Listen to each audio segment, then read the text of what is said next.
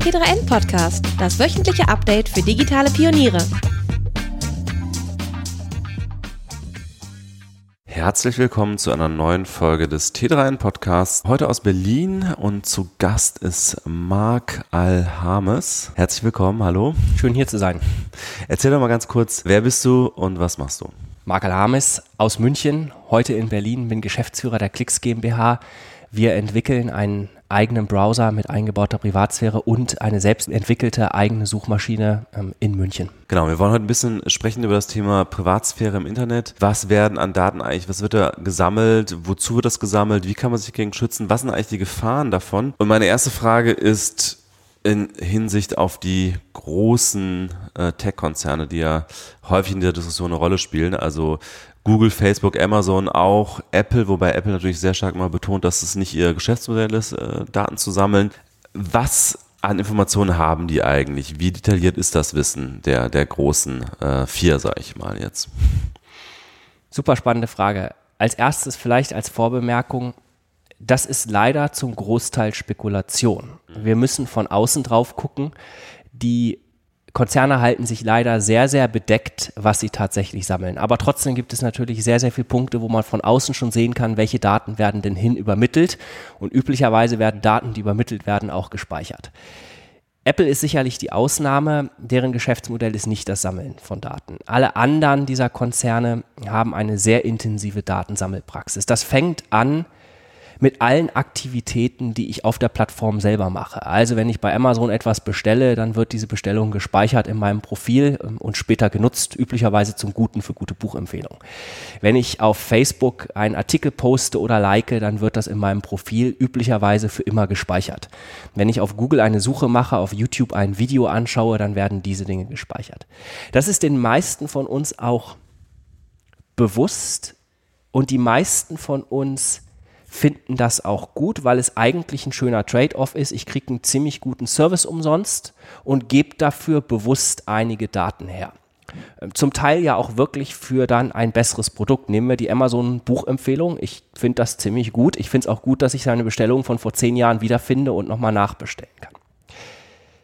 Die, diese Grenze ist vor einigen Jahren leider deutlich überschritten worden. Wir sind heute nicht mehr in einer Welt, wo die großen Tech-Konzerne Daten auf ihrer Plattform sammeln, sondern weit darüber hinaus. Google als ein Beispiel betreibt ja zum Beispiel DoubleClick, einen großen Ad-Server. Mhm. Den sie gekauft haben. Den sie mal. gekauft haben irgendwann, einen mhm. guten, ähm, und der heute einen Großteil der Werbung im Internet abwickelt.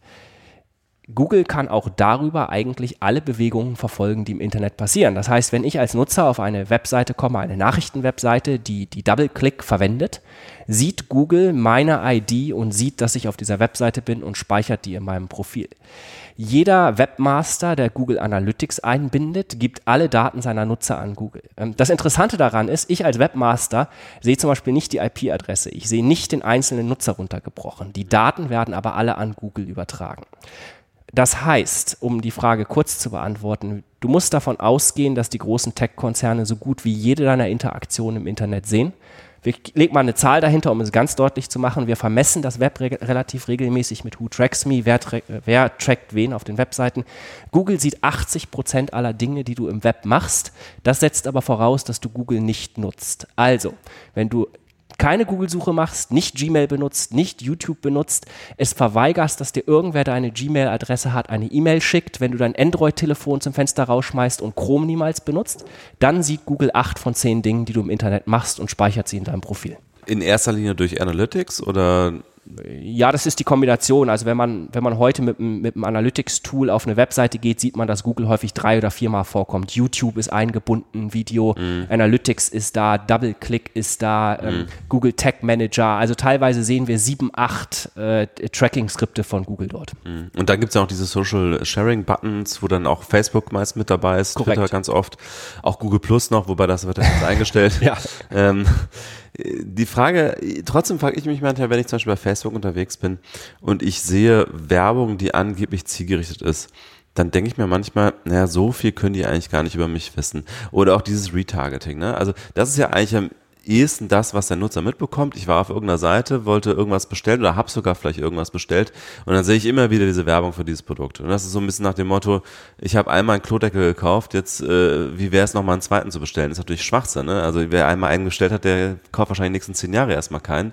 Ähm, also oft ist so die der oberflächliche Eindruck eigentlich so für mich als Nutzer, die wissen, die können gar nicht so viel wissen. Ist das, ist das ein Trugschluss?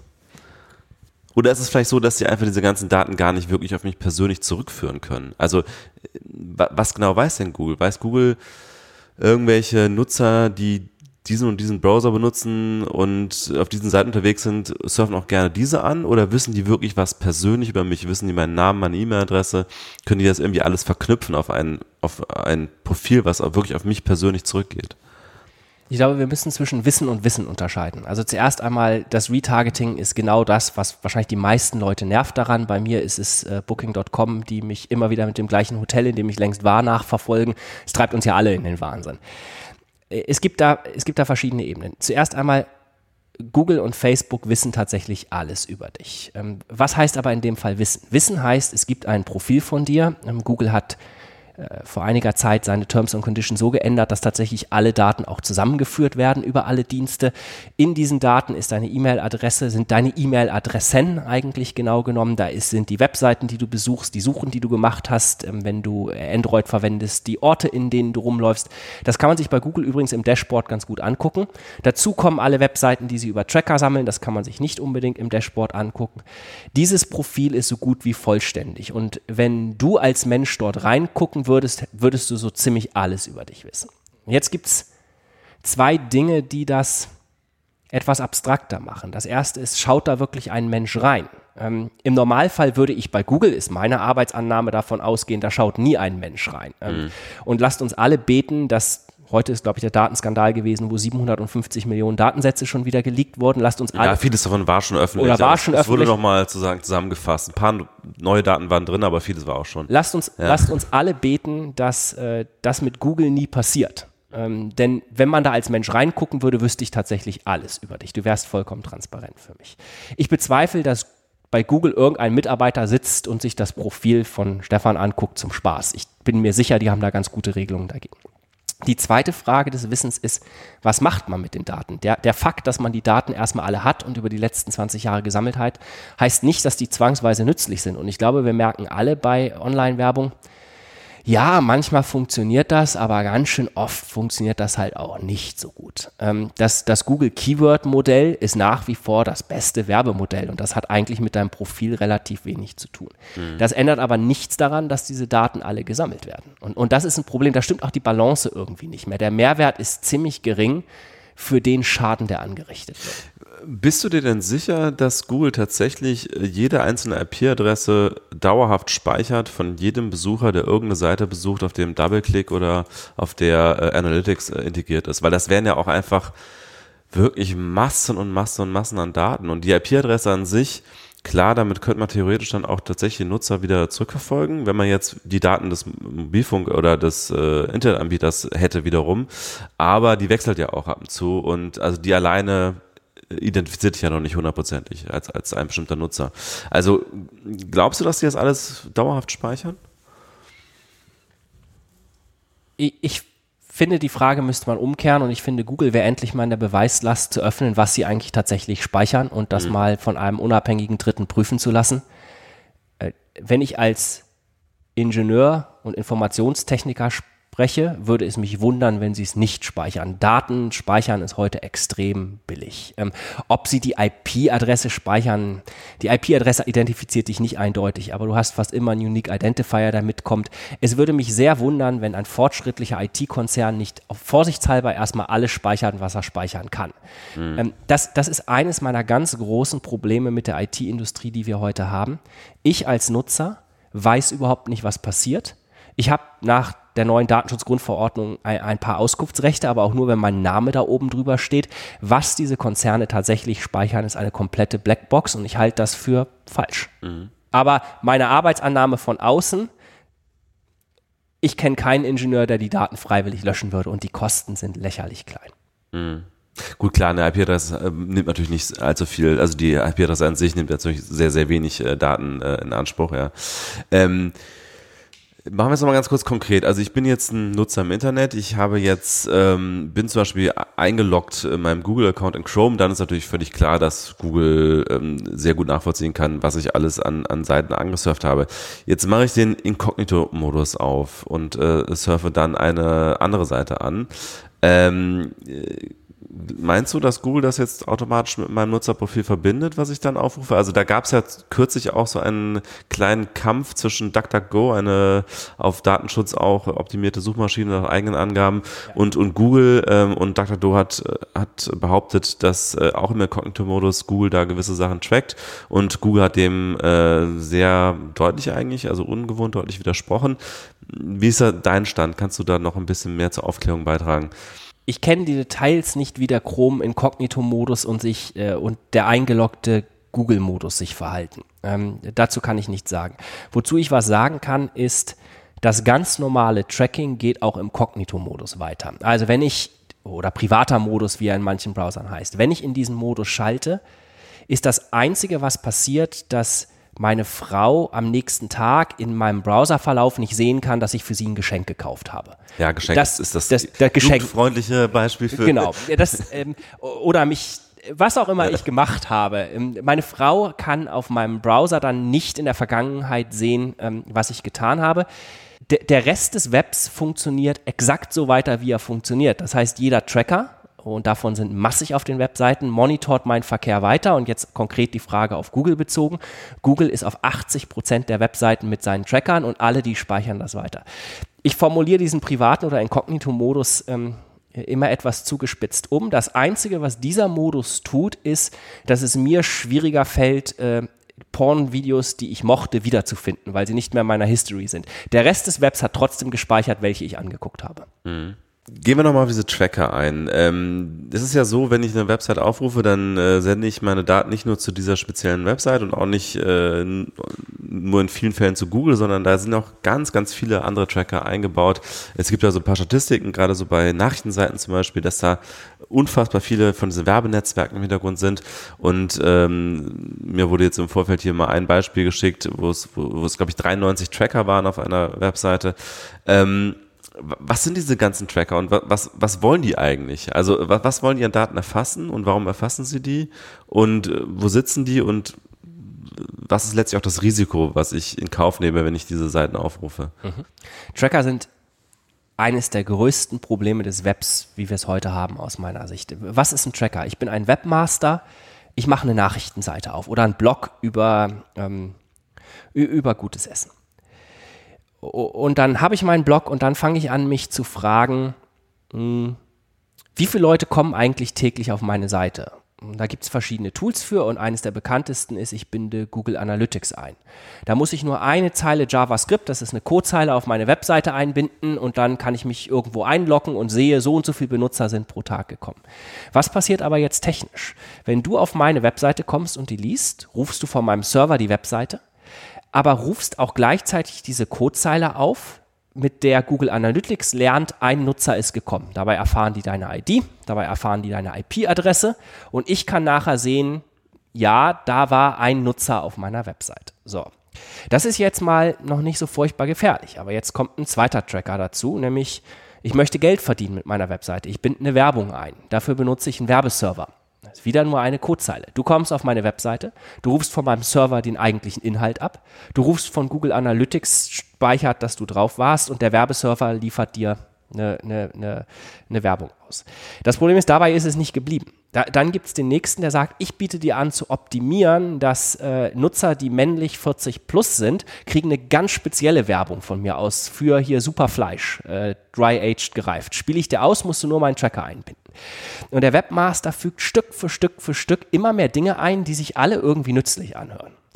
Dann kommt das eigentliche Perverse. Jedes dieser Codeskripte darf nachfolgend weitere Tracker einladen. Also der, der Optimierer, der sagt, ich biete Dry-Aged Fleisch für Männer über 40 an, ein bisschen überspitzt gesagt, sagt dann aber auch, naja, und eigentlich für Frauen über 40 habe ich das Filetsteak. Ähm, das macht aber mein Freund, der Genghis Khan, und deswegen lade ich dessen CodeScript auch noch ein. Und das führt am Ende dazu, dass wenn du heute eine klassische Webseite besuchst, du bis zu 10 bis zu teilweise 200 unterschiedliche Requests machst, also IP-Aufrufe an andere Server, denen du jeweils mitteilst, der Nutzer Stefan war gerade auf dieser Webseite und was mit den Daten im Hintergrund passiert, ist vollkommen unklar. Die werden dann in irgendeinem Profil gespeichert. BlueKai ist ein klassisches Beispiel eines Datenhändlers, äh, der wirklich Profile nachher verkauft. Ist eine Börsen, gehört zu Oracle, ist eine börsennotierte mhm. Firma, findet sich auf unglaublich vielen Webseiten. Denn einziger Zweck ist, zu sammeln, wo war der Nutzer auf welchen Webseiten und ich als Webbetreiber kriege dafür einen Cent.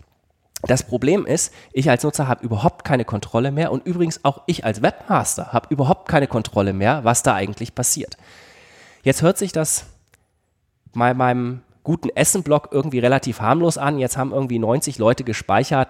Äh, Marc Alhamis war heute auf einer Webseite und hat sich über vegetarisches Kochen informiert. Ist irgendwie harmlos. Ähm, das Ganze ist auch harmlos, wenn ich auf die Welt gehe und einen Artikel über Angela Merkel lese. Aber wir kommen in Grenzbereiche. Die Hälfte der deutschen Banken haben in ihrem eingeloggten Bereich Tracker. Das heißt, äh, wenn ich mich in mein Online-Banking einlogge, bin ich nicht in einer Beziehung, ich und meine Bank, sondern auf einmal weiß irgendein Dritter, ich bin in dieser Bank eingeloggt. Die können nicht unbedingt die Daten daraus lesen, aber allein der Fakt zum Beispiel, dass ich ein Bankkonto in der Schweiz hätte, ähm, es gab mal den Steuer-CD-Skandal, war mhm. der Bundesregierung mal viel Geld wert. Äh, es gibt Seiten, mein Lieblingsbeispiel, du, du gehst auf eine Seite äh, mit einem um dich über einen HIV-Test zu informieren. Das ist per se nichts Schlimmes, aber es ist auch nichts, womit wir üblicherweise groß in die Öffentlichkeit gehen würden. Wir haben solche Seiten gefunden, wo teilweise über 100 Tracker sind und darunter bekannte Datensammler, deren Geschäftsmodell ist, Profilinformationen zu machen. Ich war einmal auf dieser Seite und für den Rest meines Lebens ist gespeichert, dass ich als Nutzer mal über einen HIV-Test mich informiert habe. Schwangerschaften, Gewerkschaften. Äh, mein Lieblingsbeispiel sind äh, Mitgliedsanträge der, der Parteien. Die meisten großen Parteien haben Google Analytics da drauf. Das Interessante ist, ich gehe auf die Seite. In dem Moment hat Google gelernt, dass ich mich für einen Mitgliedsantrag von Partei XY interessiert habe. Wenn ich diese, den Antrag dann ausfülle, erfährt das auch die Partei. Wenn ich den Antrag aber abbreche, hat Google das gelernt und die Partei nie. Und da ist die Beziehung ein bisschen gestört. Wir sind eigentlich nie mehr in einem vertraulichen 1 zu 1 Gespräch zwischen mir und der Webseite, sondern wir sind in einem Gespräch 1 zu 1 und 100 andere hören zu und tauschen die Info aus. Und wir als Nutzer oder du als Webseitenbetreiber erfährst eigentlich nie, wer die Daten alles hat und was damit geschieht. Mhm. Was ich noch nicht ganz äh, verstanden habe, ist, Woher wissen denn diese Tracker am Ende, also die, oder die, die Betreiber dieser, dieser Tracker, wer du bist? Also die, klar, die sind auf anderen Seiten auch auf, äh, eingebunden. Das heißt, die wissen, dieser Nutzer hat schon mal äh, diese und diese mhm. Seite aufgerufen und wie hunderte andere. Mhm. Ähm, aber die wissen ja immer noch nicht, wer bist du eigentlich genau? Ne? Also welcher Name, welche Adresse und so, das wissen sie ja nicht. Oder welches Alter zum Beispiel auch. Sie können wahrscheinlich ableiten durch das Surfverhalten, welches Alter könnte es sein? Also jemand, der vielleicht jetzt ähm, sich äh, unfassbar, keine Ahnung, ich weiß nicht genau, was jetzt mit, mit Alter verbunden wird, aber ähm, vielleicht jemand, der sich sehr viel für Computerspiele interessiert, ist wahrscheinlich eher ist wahrscheinlicher männlich und wahrscheinlicher in einem bestimmten Alter und so weiter. Aber so hundertprozentige Daten über dich persönlich haben sie doch eigentlich nicht, oder? Das ist die Ausrede, die die gesamte Industrie verwendet und die sie auch im Moment vor dem europäischen Datenschutz schützt. Die Aussage ist, naja, wir haben ja keinen Namen, der oben drüber steht. Also ich kann nicht suchen Mark Alhamis und dann mhm. sehe ich die Webseiten. Ich habe ja auch keine, kein, keine Adresse, keine E-Mail-Adresse, sondern ich habe eigentlich nur ähm, User 234420 mhm. und halt irgendwie, was der im letzten Jahr so für Webseiten angesurft hat. Aber ich weiß ja gar nicht, wer der ist. Ähm, wir als Klicks ähm, kaufen ab und an solche Datensätze, einfach um zu zeigen, was da drin steht. Die heißen dann immer anonyme Marketing-Datensätze. Ja, und dann kann man wahrscheinlich aus es, diesen User irgendwas kann man also ableiten, wer das eigentlich es wirklich ist. Es dauert keine zwei Minuten. Mhm. Ich gebe dir ein Beispiel. Ähm, wenn, wenn der Tracker auf LinkedIn sitzt, die URL sieht anders aus, wenn du eingeloggt bist. Mhm. Twitter. Die Deutsche Bahn hat, wenn du buchst, deine E-Mail-Adresse in der URL mit drin, die okay, gespeichert ist. Das ist aber auch nicht besonders schlau. Aber ja, aber also das ist, ich will gar nicht auf die Deutsche Bahn ja. schimpfen. Du, also wenn du wieder, und das ist das, wenn du als Mensch drüber liest, mhm. du brauchst selten mehr als 500 Zeilen und 500 Zeilen ist üblicherweise weniger als ein Tag Surfverhalten und mhm. du hast den Namen. Das heißt, die speichern wirklich User, ja? Also da steht Usernummer und dann steht da alles, was diesem User zugeordnet genau. wird. Ist, wie zuverlässig ist das denn? Hast du dafür ein Gefühl? Weil ich meine IP-Adressen wechseln und so. Und Ja, das ist zuverlässiger als die IP-Adresse. Ähm, Du kannst heute auch schon ganz gut in Haushalten matchen über WLAN. Da wird ja viel mehr Info übertragen. Ähm, üblicherweise wird auch die IP sofort verworfen, ähm, weil du sofort in Datenschutzproblemen bist. Ähm, was, was stattfindet, ist klassisches Fingerprinting äh, im Browser. Das, was du teilweise hast, wo es, ähm, wo es zu Konfusion führt, ist, das betrifft aber mehr die, die stationären Geräte, den Laptop, ist, wenn mehrere Leute ein Gerät verwenden. ja. Du hast nicht das Problem, also im Büro, alle, die hinter einer IP-Adresse, das kannst du sehr sauber separieren. Mhm, weil das Aber verschiedene Geräte wenn sind, wir ja. beide jetzt deinen Browser benutzen und Mhm. irgendwie uns so abwechseln, die Familie hat nur einen Computer, dann führt das manchmal zu Konfusion. Ja. Ähm, aber ansonsten, Und ein- die, die sind schon verdammt, verdammt präzise. Und ist es ja inzwischen auch so, dass jeder Mensch, also die meisten Menschen, äh, mehrere Geräte haben. Also ich habe ein Gerät vielleicht auf der Arbeit, eins zu Hause, ein Smartphone, vielleicht sogar noch ein Arbeitssmartphone. Wie gut wird das alles zusammengeführt? Ah, die, die, die ganz Großen führen es perfekt zusammen. Ähm, im, Im Wesentlichen in dem Moment, wo du dich einmal eingeloggt hast im Service äh, auf einem der Geräte, haben sie dich. Äh, und das wirklich perfekt. Die, die kleineren, wenn wir über die klassischen Retargeter und dergleichen, ähm, die haben auch sehr gute Verfahren, machen dabei aber manchmal Fehler. Der, der klassischste, wo man es manchmal merkt, ist tatsächlich, wenn jemand in deinem Haushalt irgendwie einen Urlaub recherchiert und du kriegst die retargetete Werbung. Das kommt tatsächlich manchmal vor, ähm, weil oft über Waren eingeloggt im gleichen WLAN das Matching stattfindet. Und wenn du dann keinen eigenen Login hast, wie in Google, Facebook, Amazon hat, dann hast du manchmal diese Konfusion, dass er glaubt, die zwei Geräte sind die gleiche Person. Naja. Äh, Von wem kauft ihr diese Daten, um äh, da mal diese äh, Beispiele, äh, was macht, er macht das wahrscheinlich, um irgendwie zu demonstrieren, was mit diesen Daten gemacht werden kann, ne? oder? Ja, also wir haben es ganz zu Anfang mal gemacht, weil wir Daten brauchten, um unsere Suchmaschine zu trainieren. Und wir haben ganz bewusst, mein Gott, was haben unsere Anwälte gearbeitet, um Schriftsätze, dass wir absolut anonyme Daten, weil wir haben von Anfang an gesagt, wir wollen Privatsphäre. Und dann haben wir in diese Daten reingeguckt und waren schockiert. Heute kaufen wir das oft, m, um auf das Problem aufmerksam zu machen und teilweise auch intern unsere Ingenieure zu trainieren. Also unsere unsere, selbst unseren Ingenieuren, wenn die neu bei uns anfangen, ist das Problem teilweise nicht bewusst. Und man muss das mal sehen, damit man eine Vorstellung von der, von der Dynamik hat. Und wenn man einmal ein Profil von einem Monat von einem Menschen gelesen hat, dann kann man das auch nicht mehr vergessen. Ähm, dann kann man auch nicht mehr sich vorstellen, wie das für einen selbst aussieht. Wo kauft man die? Ähm, ich will da nicht ins Detail gehen, ähm, auch weil es da viel rechtliche Dinge gibt. Wenn du dir zwei Tage Zeit nehmen würdest, dann würdest du diese Daten finden. Das ist jeder, der irgendwie anonyme Marketing, Marketing-Optimierungsprofile und, und, und anbietet, verkauft die und die sind auch erschreckend günstig. Was ich kenne, ist ein großes Unternehmen wie Schober. Verkaufen die sowas oder ist das? Ich würde ungern auf einzelne Unternehmen Okay. eingehen, auch ähm, weil sich das ständig ändert. Ähm, äh, aber ma- man kann sich einfach mal, wir machen ja mit Who Tracks Me diese Statistiken, wer sind die größten 1000 Tracker in Deutschland. Wenn man die Liste mal durchgeht und man würde die ersten 100 abtelefonieren, dann bin ich mir ziemlich sicher, dass du bei 30 einen Volltreffer landest. Ja, üblicherweise brauchst du sie auch das ist das eigentlich Schlimme. Du musst sie häufig nicht mal kaufen. Wenn du an, hin, hinschreibst und sagst, du hättest eigentlich gern mal einen Monat ein Sample, dann schicken, sagen die üblicherweise, gut, ich schicke dir mal 100.000 Profile als Ah ja. Free Sample. Okay. Da ist Äh, auch keine, ich muss die auch ein bisschen in Schutz nehmen. Ne? Da ist keine böse Absicht dahinter. Die, die meisten, auch derer, sind sich gar nicht bewusst, die, die geben sich teilweise Mühe, das zu anonymisieren. Die wollen das gar nicht unbedingt. Ähm, äh, die, die, die, die meinen das harmlos, äh, sind sich gar nicht bewusst, worauf die rumsitzen. Ah, ja. Ja gut, solange zum Beispiel die URLs tatsächlich ja äh, un, ungekürzt äh, in den Daten zu finden sind, kann man, wie du eben gesagt hast, LinkedIn-Profil, wenn man das eigene aufruft, sieht, sieht anders aus und so weiter, das reicht ja schon. Ne? Also ich weiß nicht, wird sowas auch schon jetzt anonymisiert inzwischen oder? Ja, viele haben so einen Algorithmus, wo sie versuchen, manche Sachen dann rauszuschneiden, aber nein. Also ich, ich kenne, ich habe bisher keinen einzigen Datensatz gesehen, der, der, der gut anonymisiert ist.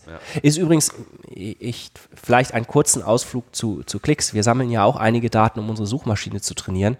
Und wir stehen immer wieder vor dem Problem, dass wir unsere Daten eigentlich gern, wir haben eigentlich alles Open Source bei Klicks. Ähm, Und wenn man sagt, wir haben Privatsphäre, aber wir sammeln Daten, das ist ein ganz schöner Spagat. Und wir würd, sagen eigentlich immer, wir würden gerne unsere Daten irgendwann mal alle öffentlich stellen, damit man sehen kann, daraus lässt sich kein Nutzer identifizieren. Ist natürlich auch ein Risiko, weil Wir, dann doch wir der trauen Fall uns ist. das aber auch nicht, weil Ja. ähm, wer weiß, vielleicht haben auch wir was übersehen. Und ähm, wenn wir einen Fehler gemacht haben, intern können wir ihn korrigieren. Wenn so ein Datensatz mal raus ist, ist er raus. Ähm, Weswegen wir auch diesen Ansatz haben, und ich glaube, das Web sollte sich in die Richtung ändern. Daten sollten wirklich nur gesammelt werden, wenn es absolut notwendig ist. Also wir haben diesen Grundsatz, wir machen absoluten Data-Minimalismus.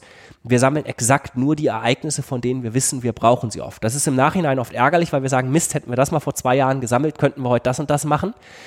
Aber es, es minimiert eben das Risiko massiv. Aber es ist ja überhaupt nicht der Trend der Branche, weil Nein. der Trend der Branche ist ja Big Data, Ja. äh, erstmal alles sammeln, gucken, was man irgendwie später daraus ziehen kann. Äh, das ist ja im Grunde das alte 80er Jahre Datensparsamkeitsprinzip, was eigentlich auch mal irgendwann gesetzlich äh, festgelegt wurde, aber ähm, de facto äh, wird ja jetzt auch viel darüber gesprochen, deutscher Datenschutz ist vielleicht auch irgendwie ein bisschen zu streng, wir können nicht, können nicht mehr mithalten, äh, diese ganze ähm, Algorithmen, die dann äh, ja auch letztlich bei der Optimierung von Geschäftsprozessen und so weiter eine Rolle spielen. Ist das realistisch, dass das, dass das die Branche umsetzt, Datensparsamkeitsprinzip? Also, obwohl ja so viel Gold auch im, in Daten irgendwie äh, zu finden ist, also auch für die Optimierung von, von ganz vielen Dingen. Also zuerst einmal, im Moment ist das pure Faulheit und Unwissen, dass die Industrie so arbeitet. Ähm, wir haben vorhin über das Beispiel gesprochen, Mensch, die sammeln all die Daten und dann kriege ich trotzdem diese Retargeting-Werbung. Ähm, das ist ein Prinzip, natürlich ist es einfacher, erstmal alles zu sammeln und hinterher zu gucken, was man damit machen kann. Ähm, das liegt auch daran, dass wir seit 20 Jahren eine Denkschule von einigen großen Konzernen haben, die, die hervorragende Ingenieure hervorgebracht haben, die wiederum Firmen gegründet haben, die alle aus der gleichen Denkschule kommen, nämlich lass uns alle Daten sammeln und dann gucken, was wir damit tun können. Wenn man denen erklärt, das geht alles auch ohne die Daten zu sammeln, ähm, wenn man ein bisschen mehr nachdenkt und ein bisschen mehr arbeitet, die gucken einen an, als würde man von einem anderen Planeten kommen. Ähm, da, das haben die letzten 20 Jahre nicht gelernt. Ähm, Und auch wir müssen das unseren Ingenieuren erstmal beibringen, weil es ein anderes Denken erfordert. Kann man mit mehr Datenschutz weniger Produkte bauen? Absolut nicht. Ähm, Es ist ein bisschen aufwendiger. Man kann kein natürliches Monopol schaffen, weil man eben nicht auf so einem riesigen Datenschatz sitzt. Aber alles, was, was möglich ist heute, ist auch mit super Datenschutz möglich. So, wird sich das durchsetzen? Ich bin absolut sicher, dass meine Kinder das Web, wie wir es heute haben, so nicht mehr akzeptieren würden. Ich bin absolut sicher, dass in meine Kinder sind noch sehr klein. In 20 Jahren werden meine Kinder auf, auf das Web, was wir heute haben, gucken, so wie ich auf meine Eltern gucke, dass die geraucht haben, als sie schwanger waren. Das ist für uns heute unfassbar. Und so werden unsere Kinder das Web angucken. Ich bin 100% überzeugt, dass wir in 20, 25 Jahren ein Netz mit Privatsphäre haben. Ich bin sehr skeptisch, ob wir das in drei bis fünf Jahren haben. Ich glaube, wir sind ganz am Anfang dieses Prozesses und wir haben mächtige Lobbyinteressen, die immer wieder den Weltuntergang erklären, wenn irgendwer den Begriff Datenschutz auch nur in den Mund nimmt. Ähm, Ich glaube, wir haben in Europa eine gute Chance, diese Diskussion zu gestalten. Ich glaube, wir haben gemerkt, die Datenschutzgrundverordnung mit all ihren Schwächen und allem, was mir auch daran nicht gefällt. Die Welt ist nicht zusammengebrochen. Ähm, Das Silicon Valley hat nicht Europa abgeschaltet, sondern im Gegenteil. Ah, manche US-Zeitungen Ja, bis heute nicht auf ihre Webseite Die tatsächlich. sind dann vielleicht auch einfach nicht relevant. Das klingt jetzt gemein, aber die sind dann vielleicht auch nicht relevant. äh, Aber es wurde vorher gemacht und ich gab viele Themen bei der Datenschutzgrundverordnung, wo man drüber streiten kann. Aber am Ende hat sich der Datenschutz weltweit angehoben. Ähm, Und ich glaube, das ist auch meine Forderung an die Politik, wir müssen da mutiger sein und den Standard nochmal deutlicher anheben. Ähm, Wir, wir haben hier einen der profitabelsten Internetmärkte der Welt und ich glaube, wir können es uns erlauben, diese Standards zu setzen. Und wenn alle auf, der, auf den gleichen Spielregeln spielen und das ist die große Frage. Schaffen wir es, das durchzusetzen, dass alle mit den gleichen Spielregeln spielen? Dann werden wir die gleichen Produkte haben mit der gleichen Personalisierung und dem gleichen Komfort, aber deutlich mehr Datenschutz. Es gibt technisch keinen Grund, warum das nicht so sein sollte. Ein kurzer Hinweis zu unserem heutigen Sponsor. Du suchst ein Event, bei dem sich Gründer, Topmanager und Politiker auf Augenhöhe begegnen? Die Hub Berlin ist das Business Festival des Digitalverbands Bitkom. Dort treffen Global Player wie Tim Höttges auf Digitalstars wie Aya Jaff. Und du bist mittendrin, wenn Gründer ihre Ideen pitchen und die digitale Welt von morgen diskutiert wird. T3N.de Chefredakteur Stefan Dörner ist auch dabei und wird in der Jury des Innovators Pitch sitzen. Finde neue Talente, Businesspartner oder Kunden auf der Hub Berlin am 10. und 11. April 2019. Bis zum 31.01. sind Early Bird Tickets ab 390 Euro erhältlich. Mit dem Code T3N20 erhältst du zusätzlich 20% Rabatt. Sichere dir jetzt dein Ticket auf www.hub.berlin. Hub schreibt sich übrigens HUB. Startups können sich auf Freitickets bewerben. Die Hub Berlin wünscht viel Spaß beim Weiterhören. Mein Gefühl ist, wenn man äh, gerade in Deutschland äh, fragt, wie wichtig ist Ihnen Datenschutz, Daten, Souveränität, Datensicherheit, bekommt man immer in der, im Abstrakten immer Antworten wie sehr wichtig und so weiter. Aber wenn man jetzt nach dem Verhalten fragt, dann äh, leitet sich das meiner Meinung nach nicht unbedingt daraus ab, dass das die, wirklich bei den Leuten internalisiert ist. Ähm, am Ende geht es eben doch darum, dass man WhatsApp kostenlos nutzen kann und so weiter. Was, was muss aus deiner Sicht denn geschehen, dass sich dieses abstrakte Wissen um Datenschutz oder auch Interesse an Datenschutz in konkretes Handeln übersetzt. Also was du eben gesagt hast, dass deine Kinder das nicht mehr akzeptieren werden. Datenskandale? Also müssen solche Daten wirklich mal in großen Mengen äh, ins Netz gestellt werden? Was wir bisher hatten, das waren ja meistens dann ja E-Mail-Adressen, Passwörter. Das ist ja eher dann so ein Sicherheitsproblem, gar nicht so sehr ein, also ich meine klar auch irgendwie ein Datenschutzproblem, aber das waren ja keine äh, sensible Informationen über, über, das Privatleben von Menschen. Muss sowas in großem Maße äh, an Skandalen auftreten, damit da ein Bewusstseinswandel stattfindet? Oder was, was glaubst du, was wird diesen Wandel bewegen? Super Frage. Also zuerst einmal, ich glaube, das ist gar nicht unbedingt ein deutsches Thema. Wir glauben auch immer, die Deutschen sind besonders sensibel bei Datenschutz. Zu Klicks gehört ja auch Ghostery mit 10 Millionen Nutzern weltweit. Wir sehen eigentlich überall auf der Welt, dass das gleiche Muster. Es gibt einen gewissen Prozentsatz, der sich mit dem Thema auseinandersetzt und sich aktiv schützt. Ähm, ich hoffe, dass es nie zu einem Datenskandal kommt. Ähm, wie gesagt, wir kaufen ab und an solche Daten und kennen die. Ein solcher Datensatz, eine Million Profile öffentlich aus Deutschland, ähm, wird, wird zu Selbstmorden führen. Ähm, denn wir leben, du lebst in Berlin, ich lebe in München, da ist alles gut. Aber wenn du äh, irgendwo in einem kleinen Dorf ähm, auf dem Land lebst und es kommt raus, dass obwohl du verheiratet bist und zwei Kinder hast, du eigentlich nur schwule Pornos anguckst. Ähm, mhm. Das ist nichts Verwerfliches, mhm. aber in einem Dorf mit 300 Leuten ist dein Image dann dahin. Wenn rauskommt, dass du deine Frau betrügst, das ist das ist wirklich, wirklich problematisch. Ähm, und das muss sich jeder immer vom geistigen Auge halten. Könnte ich damit leben, dass die letzten zehn Jahre jede Sache, die ich im Web gemacht habe, öffentlich wird? Das wäre der Datenskandal. Ähm, ich hoffe, dass das nie, nie, nie passiert. Ich fände das ganz schrecklich. Ähm, ich, ich glaube aber, wir werden auch so dahin kommen. Ähm, ich ich finde es unfair, den Nutzern gegenüber zu sagen, ihr müsst euch damit beschäftigen, ihr müsst äh, doch einsehen, dass das wichtig ist, ihr müsst irgendwie die Tools runterladen und, und, und.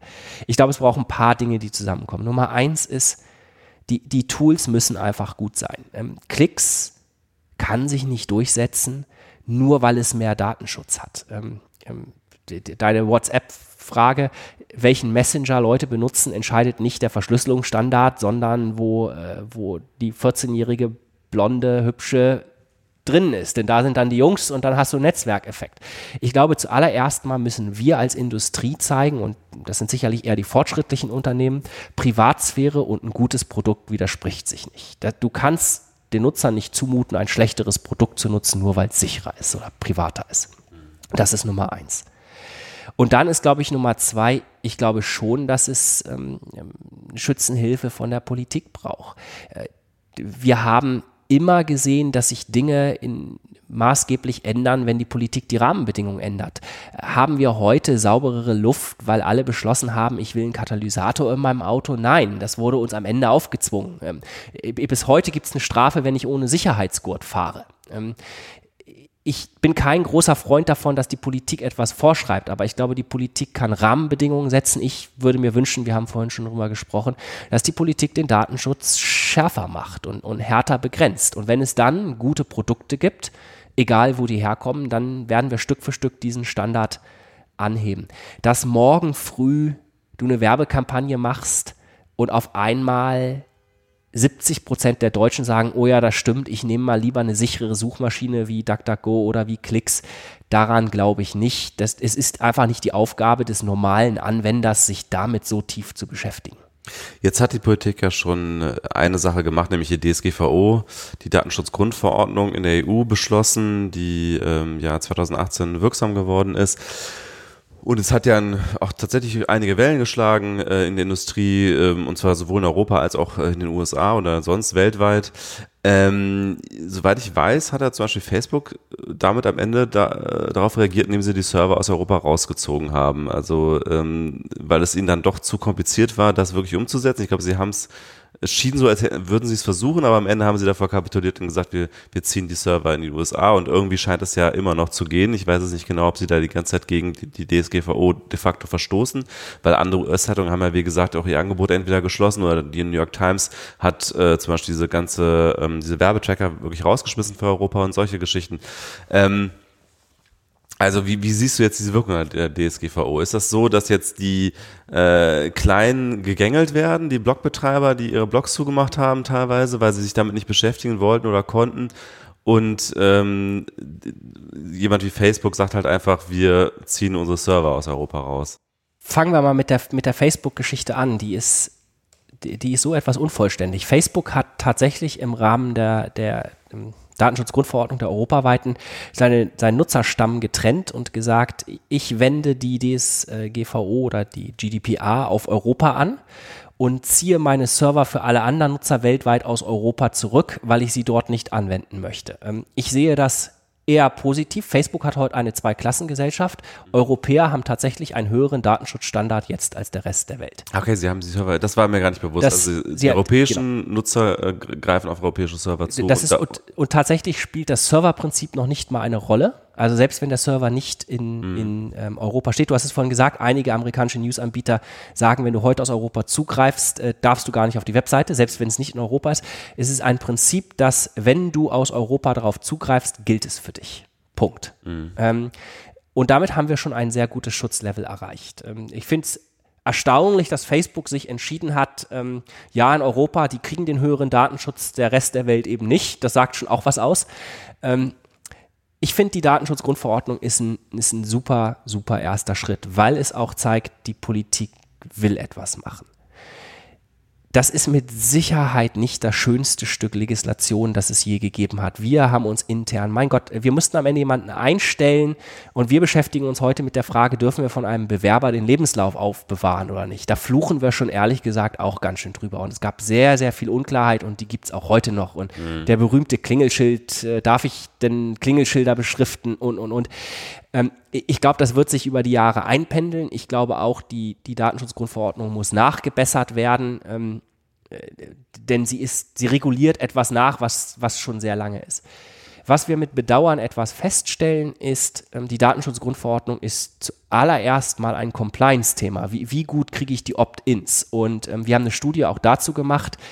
Die Datenschutzgrundverordnung wirkt. Ähm, vor und nach der Datenschutzgrundverordnung ist die Anzahl der Tracker in Europa um 4% gesunken, im Rest der Welt um 8% gestiegen. Europa steht heute de facto besser da. Wenn wir auf einzelne Marktteilnehmer schauen, dann stellen wir leider fest, die Großen haben profitiert. Google spioniert heute noch mehr als vorher. Das ist auch klar. Google hat die besten Anwälte und kann zu seinen Publishern gehen und sagen, ist geprüft, kannst du einbinden, bist du absolut sicher mit. Ähm, die Hinterbutzen Berlin GmbH mit zwei Mitarbeitern kann das nicht und die sind die ersten, die von der Seite geflogen sind. Ich glaube, dass wir da im nächsten Schritt, wenn wir über Datenschutz nachdenken müssen, noch mehr in das Prinzip, was wollen wir denn wirklich verhindern? Wir wollen ja eigentlich nicht verhindern, dass die Klicks GmbH den Lebenslauf von jemandem, der sich beworben hat, nach drei Stunden löschen muss. Also das ist, das ist ja nicht das, was wir wirklich erreichen wollen. Was wir erreichen wollen, ist, dass niemand mehr unnötig Profile über uns sammelt, unnötig Daten sammelt. Und ich glaube, da müssen wir uns hinbewegen. Das wird Jahre dauern. Politik ist langsamer als Technik es ist. Aber ich finde, man darf auch nicht den Kopf in den Sand stecken und sagen, naja, weil Politik langsamer als Technik ist, machen wir gar nichts. So. Die hat jetzt ein paar Nachteile gehabt. Ich finde aber, die geht in die richtige Richtung und ähm, ich fände es gut, wenn Europa da weiter voranschreiten würde. Mhm. Kommen wir nochmal zurück zum Einzelnutzer. Äh, jetzt Stand heute. Was, was kann ich tun? Ähm, ich kenne zum Beispiel diese, äh, diese HT-Access-Datei, das ist vielleicht auch tatsächlich ein bisschen ähm, sehr, sehr technisch, aber im Grunde kann man da ja auch zum Beispiel einfach Sachen reinschreiben, die man blocken will. Also ich könnte jetzt theoretisch da äh, Google Analytics, ja. die haben ja, glaube ich, eine, eine eindeutige URL, könnte ich ja reinschreiben, würden die wahrscheinlich keine Daten mehr von mir bekommen. Ne? Ähm, Gibt es sonst noch Dinge, die Nutzer tun können, die vielleicht technisch nicht ganz so tief drin sind? Ähm, und, oder wenn ich das zum Beispiel mache, entstehen mir dadurch irgendwelche Nachteile, kann ich irgendwelche Dienste nicht mehr nutzen oder so. Also zuerst einmal, man, man kann sich schon sehr gut schützen, aber es bedarf sehr, sehr viel Wissen, wenn man einen vollumfänglichen Schutz haben möchte und wenn man echte Anonymität haben will, bräuchte man ein separates Device, den Tor-Browser. Da muss man schon sehr, sehr viel tun. Ähm, das ist meine Empfehlung für einen regimekritischen Journalisten in, in kritischen Ländern. Für den Wald- und Wiesenanwender, wie die meisten von uns sind, die einfach nur sagen, ich will A, ein Zeichen setzen und B, ich möchte ein bisschen mehr Sicherheit. Gibt es ein paar ganz gute Sachen. Es ist immer eine Balance zwischen Privatsphäre, Sicherheit und Komfort. Wenn du Google Analytics komplett blockst, wirst du, oder alle Google Tracker blockst, wirst du mit der Zeit Nachteile feststellen. Du wirst mehr Captures bekommen, vielleicht blocken dich Seiten raus. Ähm, äh, das ist eines der klassischen Phänomene, was wir sehen, wenn Leute Privacy-Tools verwenden, dass sie dann häufig am Ende doch alles wieder anblocken. Ähm, mhm. Ich habe schon so viel von diesen Konfigurationen gesehen, wo am Ende alles erlaubt war wieder, weil du das Web sonst nicht benutzen kannst. Mhm. Und das ist eine Balance der klassische Nutzer, der, der sich nicht viel damit beschäftigen möchte, aber trotzdem ein bisschen Sicherheit kann, kann glaube ich, ein paar Dinge tun. Ähm, das erste ist vielleicht einen Moment sich bewusst sein, dass das Internet eine Postkarte ist. Das, das sollte man sich vor Augen führen. Ähm, ob man dann am Verhalten was ändert, weiß ich nicht. Ich nutze das Internet trotzdem sehr intensiv. So, und dann muss man sich fragen, will ich wirklich alles von einem Anbieter? Also ist es richtig, den Chrome-Browser, Google Mail, Google-Suche, YouTube zu verwenden oder sage ich, naja, ich wechsle vielleicht auf einen anderen Browser schon mal, dann, dann schneide ich schon mal ein Stück ab. Installiere ich mir vielleicht ein paar Dinge, die mir mehr Privatsphäre geben. Also da, du hast Ghostery erwähnt. Ghostery gehört zu uns, ist eines von ganz vielen Tools. Ähm, man kann auch einen, einen Werbeblocker nehmen, die sind nicht zwangsweise komplett auf Privatsphäre ausgelegt, aber nehmen auch einen Teil des Problems raus, gibt es gute und gibt es schlechte. Ähm, ich, ich kann mir ganze Browser nehmen wie Klicks, die sich um Privatsphäre kümmern. Wenn man eine einfache Web-Research ähm, macht, ähm, Privatsphäre-Schutz, gibt es eine Menge Tools, die man sich installieren kann in seinen Browser. Machen die einen komplett anonym? Nein. Und wenn die NSA dich finden möchte, findet sie dich auch weiterhin. Und wenn du dich bei Google einloggst, findet auch Google dich weiterhin.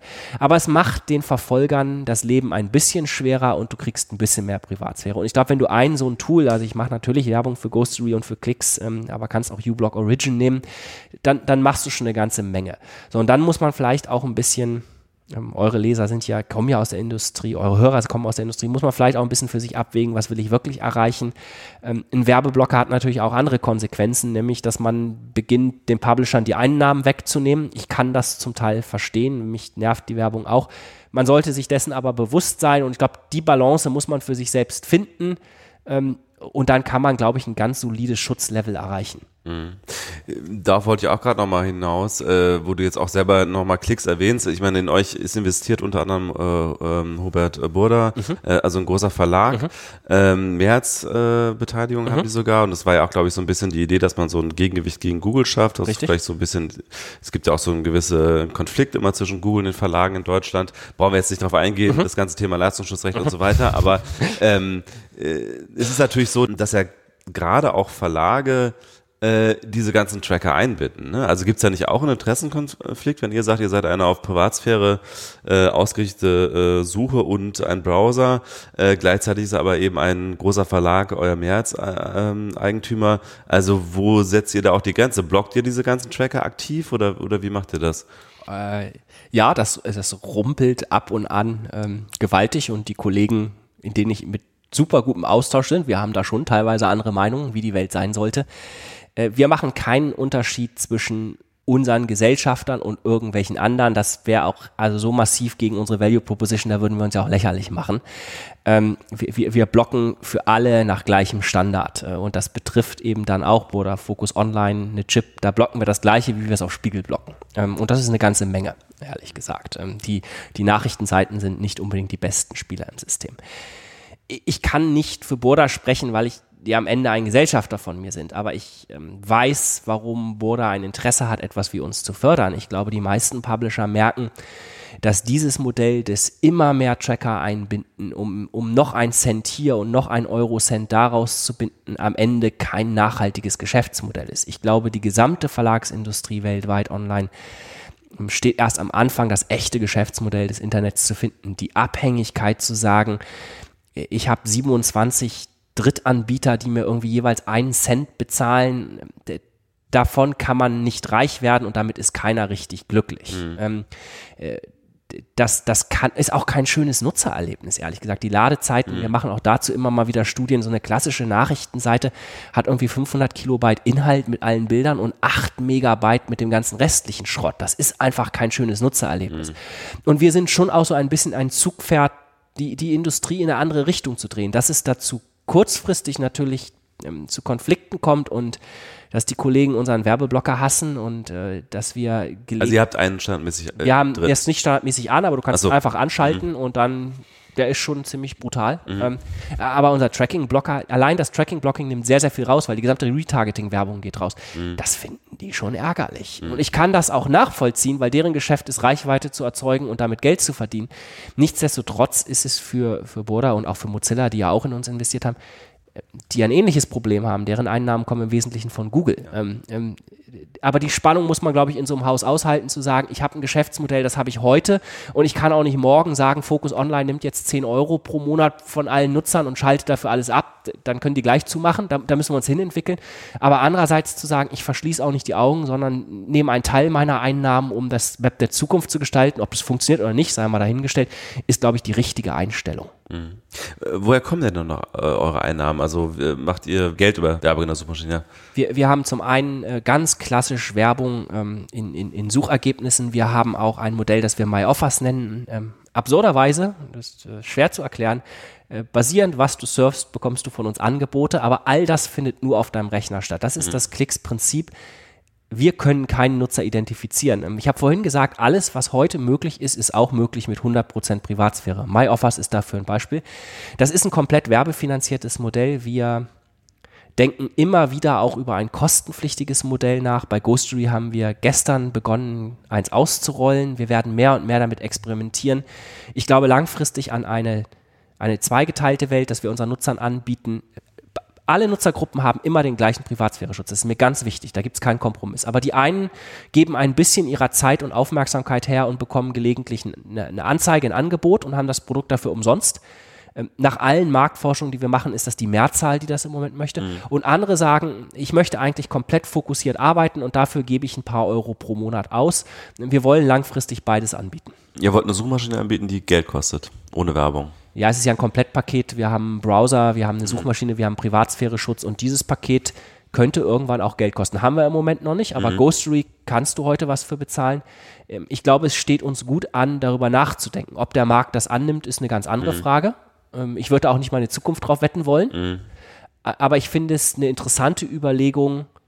Bin ich bereit, ein paar Euro zu sein? Das ist ja das Interessante. Ne? Die, die, wenn wir die Zahlen nehmen, ein Nutzer in Deutschland für die gesamte Industrie ist ungefähr 150 Euro im Jahr wert, für die gesamte Werbeindustrie. Davon nimmt sich Google ungefähr die Hälfte. Ähm, das ist ja auch schon. Wenn jeder Nutzer 10 Euro im Monat zahlen würde, gäbe es kein Tracking, keine Werbung, nichts mehr. Ich, ich glaube, das ist gar keine gute Welt. Ich habe gar nichts gegen Werbung. Ich finde Werbung teilweise sogar ganz gut. Aber das ist eigentlich ein lösbares Problem. Hm. Ist halt die Frage, ob es den Leuten 10 Euro im Monat wert wäre. Genau, und ich will das auch niemandem aufzwingen. Ja. Also ich, ich selbst finde Werbung, ich finde einige kostenlose Modelle auch besser als bezahlte. Ich, wir experimentieren aber damit zu sagen, welches von beiden möchtest du denn? Mhm. Es gibt ja noch seit einiger Zeit in diesen Browsern diese Do Not Track Option. Ähm, die haben, glaube ich, alle aktuellen Browser, also alle die, die bekannten auf jeden Fall drin. Ihr wahrscheinlich auch. Mhm. Äh, wahrscheinlich automatisch aktiviert oder ist die bei euch auch erst nach äh, nach Nutzerwillen aktiv oder? Beantworte ich dir gleich. Ja. ähm, was bringt das? Was bringt diese Option? Bringt die irgendwas und äh, wie ist sie eigentlich entstanden? Äh, also ich fange an mit, ich weiß es nicht, ob die bei uns aktiviert ist. Das sagt auch schon, was ich davon halte. Mhm. Ähm, die, das war mal eine Idee, einen Industriestandard zu machen. Alle Browser geben ein Signal, do not track me, und die Werbeindustrie folgt diesem Signal und speichert dann keine Daten über dich. Und der Deal war so ein bisschen, ähm, kein Browser schaltet das aktiv an, ähm, womit man wer sich ein bisschen im Internet auskennt mit Defaults und Opt-ins und dergleichen, dann hast du vielleicht am Ende 10% oder so verloren, die du eh verloren hast, weil sie einen Werbeblocker und dergleichen und die Industrie nimmt keinen Schaden. Ähm, irgendwann haben sich einige Browser entschieden, das per Default anzuschalten, ähm, woraufhin die Werbeindustrie beschlossen hat, da muss sie sich da ja auch nicht dran halten mehr. Äh, der Status heute ist, man kann dieses Signal mitsenden, das schickt an die Webseite, ähm, ich möchte nicht getrackt werden. Ob dem irgendwer folgt, weiß kein Mensch, ist nicht nachprüfbar. Ähm, ich halte da sehr wenig mhm. von. Das ist für mich das Analogon zum Inkognito-Modus des Browsers. Der Nutzen ist begrenzt. Mhm. Ganz zum Schluss will ich nochmal so ein bisschen die Grundsatzfrage stellen. Und zwar dieses ganze Prinzip von ähm, Datenschutz, Datensouveränität, ähm, führt sich das nicht gerade in so einer Welt von Smartphones, in der halt im Grunde jeder so ein kleines Überwachungsgerät bei sich trägt, Fotos machen kann, Dinge hochladen kann, halt auch Daten über mich hochladen kann. Also ein bekanntes Beispiel ist sicherlich ein Foto bei Facebook hochladen, auch wenn ich selber keinen Facebook-Account habe.